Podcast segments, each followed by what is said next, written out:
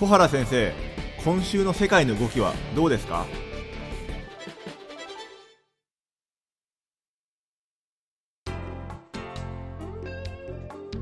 え皆さんこんにちはオートバンクの上田です。皆さんこんにちは東京大学の小原です。じゃあ早速ですけれども先生今日はどんなお題でしょうか、えーっとね今日はあのブレキジットイギリスの EU 離脱のお現状ですね。はい今大きく動いてますので、えーそのことにちょついてちょっとお話をしたいと思うんですがはい。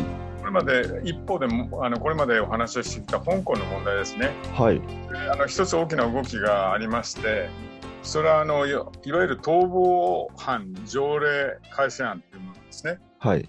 これをですね、えーまあ、えーデモに参加してたあー人たちがですね、求めてた、これをまあ撤回しろというあの要求に対してですね、はい。まあ、正式にあの香港政府のトップであるですね、あの行政長官がですね、もう撤撤回しますと、正式に撤回しますということをまあ表明しました。はいはいはい。で、まあ、これによってですね、まあ、あの要求の一つが認めされるわけですけど、はい。実際のこの抗議に参加しているその香港の人たちの要求っていうのは全部で5つあるんですね、5大要求と言ってああ5つあるんですねて。えーで、そのうちの1つだけが満たされたわけで、はいえーこれでもう、あーじゃあすべて、えー解決ですね、デモが収束するかとうんいうのはですね、なかなか他の4つがあるあるもんですから、はいそれからまあちょっとタイミングがやはり遅すぎたと。なるほどいうこともあるんですね。もちろん、うんあの、これまでもお話ししたように、彼女は、あの、北京の政府、それからまあ、香港の、まあ、こうした抗議活動に参加している人たちの間の板挟みに合ってるわけですが、はい。なんか私もあの香港にいましたからよくわかるんですけど、ええ。まあ、一国二制度と言いながらですね、まあ、主権というものは中国にありますから、はい。こういう意味では中国はですね、97年に香港がイギリスから返還された後、これはですね、あの、中国の主権化の下で中国がですね、その、まあ、自治、高度な自治というものを尊重しつつもですね、やはり節目節目でですね、中国の影響力、まあ、これはですね、えー香港成長にとってもですね、まあ、大きなビッグブラザーですよね。はいで、これは無視できない。だから今回の事態についてもですね、改正案にどうするんだということについて、まあ彼女がですね、あのー実際、あのー北京に、えーこれは、そうした状況を報告してですね、改正案を撤回しないとですね、収まらないんじゃないかというような話もししたみたいですが、はい。あの、それを北京側からですね、えーそれじゃダメだと。えー要求をお受けるなと、譲歩するなということを言われたというのをですね、はい。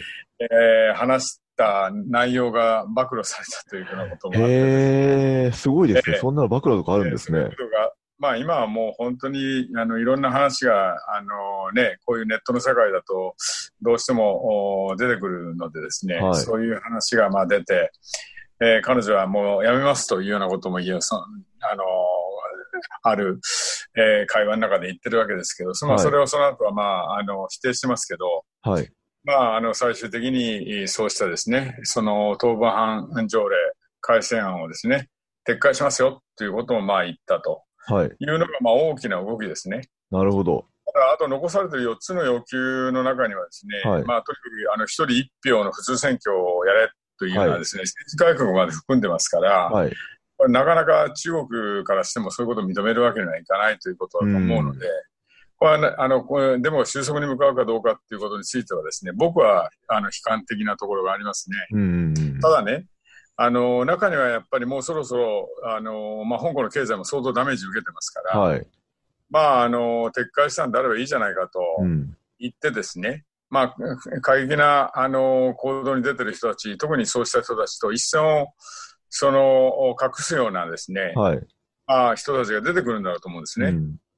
らそうなってくると、まあ、あの、これは、要するに、ある意味で、北京の狙いなのかもしれませんが、はいまあ、少しですね、今の運動が、えー、その勢いをそがれるというようなことにはなっていくのかもしれません。うんいずれにせよ、まだまだ、あの、今後続いていく話です。はいはい。ということで、今日の本題であるブレキジットの話ですね。はいこれはあの昨日から今日にかけて大きく動いたんですが、はい実はあの、えっと、メイ首相の後を継いだですね、ええジョンソン首相なんですけど、はいまあ、大変なですね、これもう剛腕でですね、ええまあ、あまりのあの激しいやり方に、まあ、いろいろ批判も出てますけど、はい。あの彼がですね、議会で、えーそのいろんな動きをしてるんですね。はい。で、その、その中でもですね、特に、えーこう、こう一日で、で動いたのがですね、えー彼はですね、いわゆるその、お合意なき離脱、ええ EU との間で合意がなくてもですね、はい。とにかく10月末には離脱するんだというようなことも念頭に置きながら動いてるわけで、うん。でところがですね、合意なき離脱っていうのは大変な混乱を生むとはい。いうことで、えーまさに野党を中心にですね、これにええ反対している勢力っていうのがやっぱりあるんですね。はい。それでそうしたその野党を中心にした勢力、まあ、これに実はジョンソンあの首相のですね属する保守党の中からもですね、うん。やはり20人ぐらいがそれに賛成してるわけですけど、はい。いわゆる10月19日までに、まあ、離脱案を出すということになってるんですけど、はい。この新しい離脱案というのがですね、ええ議会でまあ承認されないとですね、はい。これはもう、あのー10月の末っていうのが決まってますから、はい。えっ、と、まさにジョンソン首相の言うようなええ合意の切り出すになってしまうと。はい。いうことを恐れてですね、もしええそうしたその新しい離脱案っていうのがまとまらないんであればね、はい。これは離脱の期限というのを、まあ、10月の末から2020年の1月末まで伸ばすようにはい。EU に求めなさいと。はい。まあ、そうしたですね、その、えーまあ、その法案っていうんですかね。つまり政府に、その、そうしたあー EU に、えー延期するように求めなさいということを義務付けさせるような法案。はい。まあこれを出したんですね。はい。でこれが実は可決されたんです。そうなんですね。えうん。えで可決されたもんですから、ええまあ、そのジョンソン首相からすればですね、ええ10月末にもう離脱するぞっていうようなはい。ことを言ってたのがですね、えこれがまあちょっと、えーあの難しくなってきた。まあ彼彼はまさにそれでもって、えはい。えー首相になったわけですね。はい。もうとにかくぐだぐだ言わないで、もうあの EU の方が、はいあの我々の要求を飲まないんであれば、もう,、はいもう合意なくて離脱するよっていう、まあそれが彼からすればね、戦術だと、EU に対する。っていうことも言ってたわけですけど、まあはいそれがちょっと難しくなってきた。まあこれ、今会員だけですから、はい上院にこれからかけて、はい。えーそのご上院のお同意も取らないといけないわけですけど、はいもしそうなっていった場合にジョンソン首相のシナリオっていうのは崩れてしまうとはい。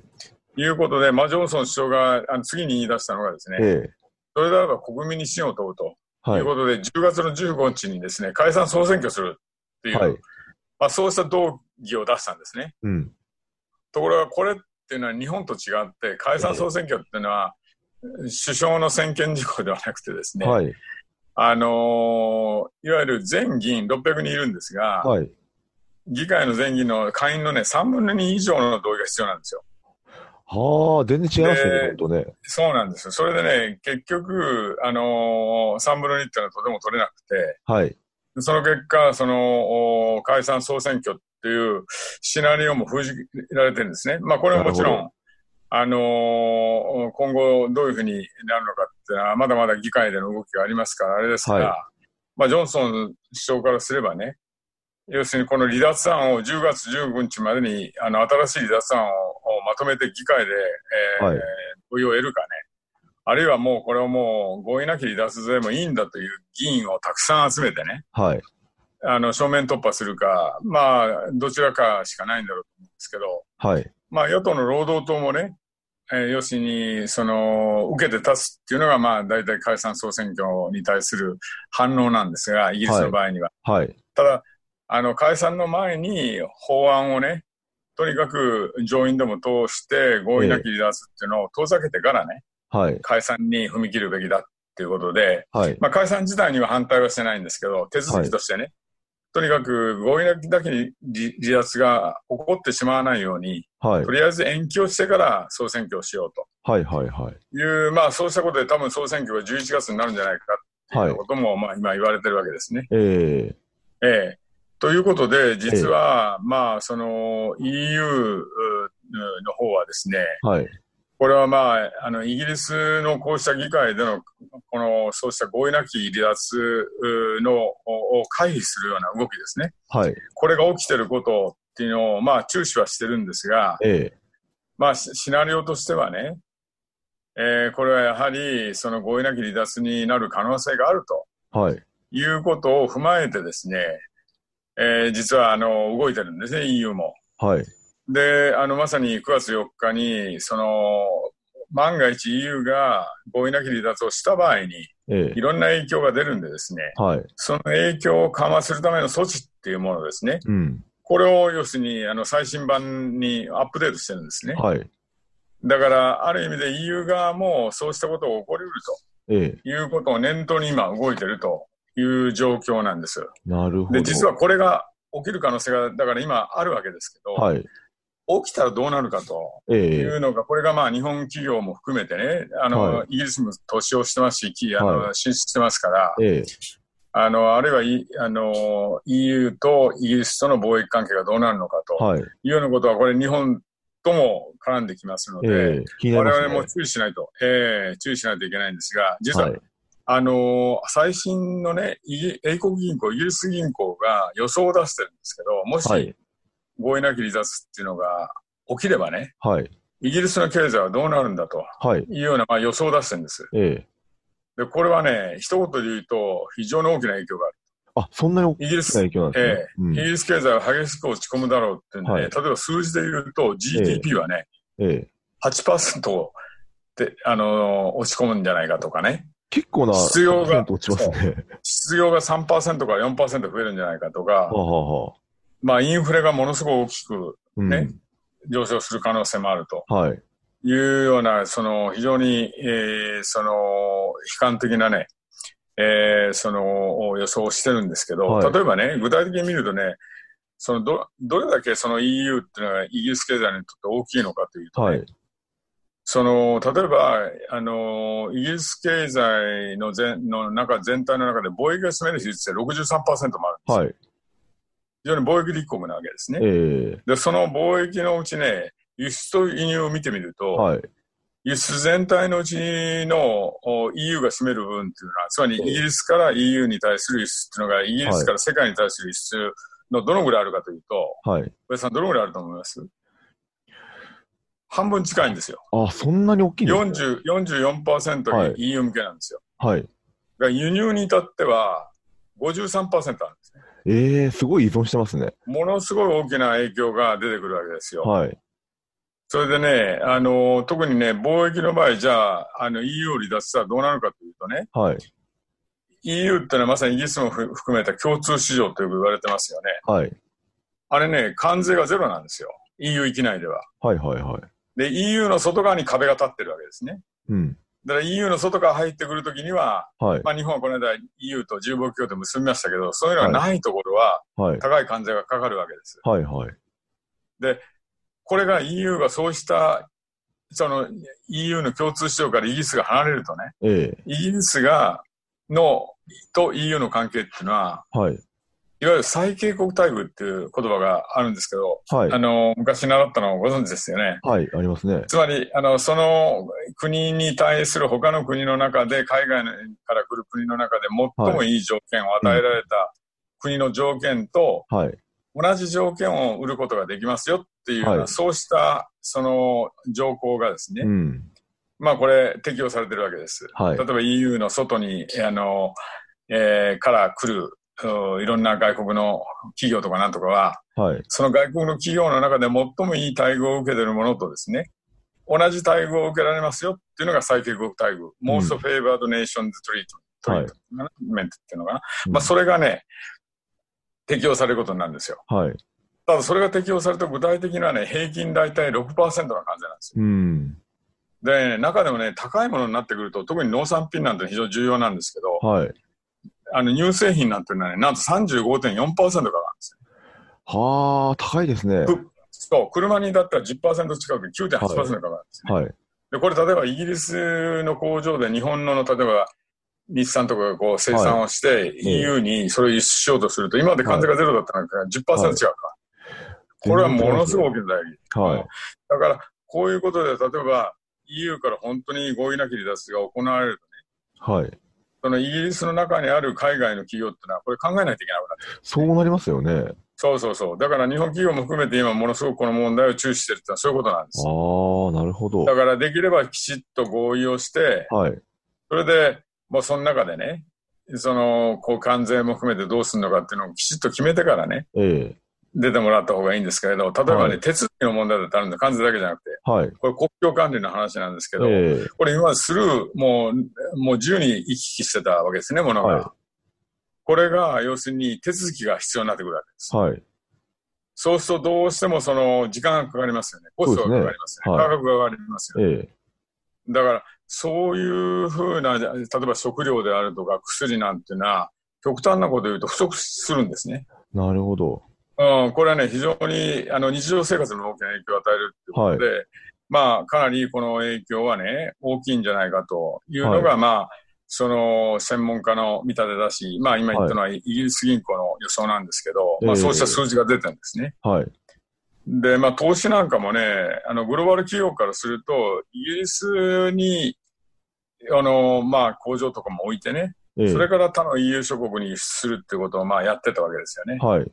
だけどこれは明らかにイギリスに対する海外からの投資は減りますよ。こういうことになるとね。そうなりますよね。この影響も非常に大きいと思うんですよね。はい。だからその辺をね、そのまあ、いイギリスでは国論が二分されてますけど、ええ EU にとどまるべきだっていう人たちもかなりいますしね。はい。だけど、国民投票をやってしまって、ええ結果的にまあ、国民投票ってのはある意味でかなり感情論、情緒で動いてしまいますから、はい。とその時のムードで、よし、EU 出るぞみたいな形でですね、はい。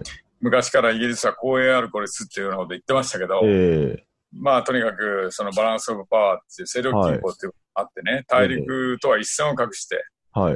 で、自分たちはそこで、あの、距離を取って、はい。その、イギリスとして、栄光のある孤立っていうのを、まはいあ、これまで政策でね、かつては取ったこともありますけど、うんまあ、そうした名残が多分あったんでしょう。それもあって、EU に対する反発、難民の問題もあったりしてですね、ええこれ、わーっと国民投票で出るぞって言っちゃったんですけど、言ったのはいいんですけど、その後、まあ、こういう状況が今続いてて、うん。まあ、イギリスの国際的な威信とかね、はい。あるいは今後のまあ経済への影響っていうのがものすごくやはり懸念されてるんですね。はいということで、引き続きあのイギリスをですね、はい。見ていかないといけないということで今日はお話をしました。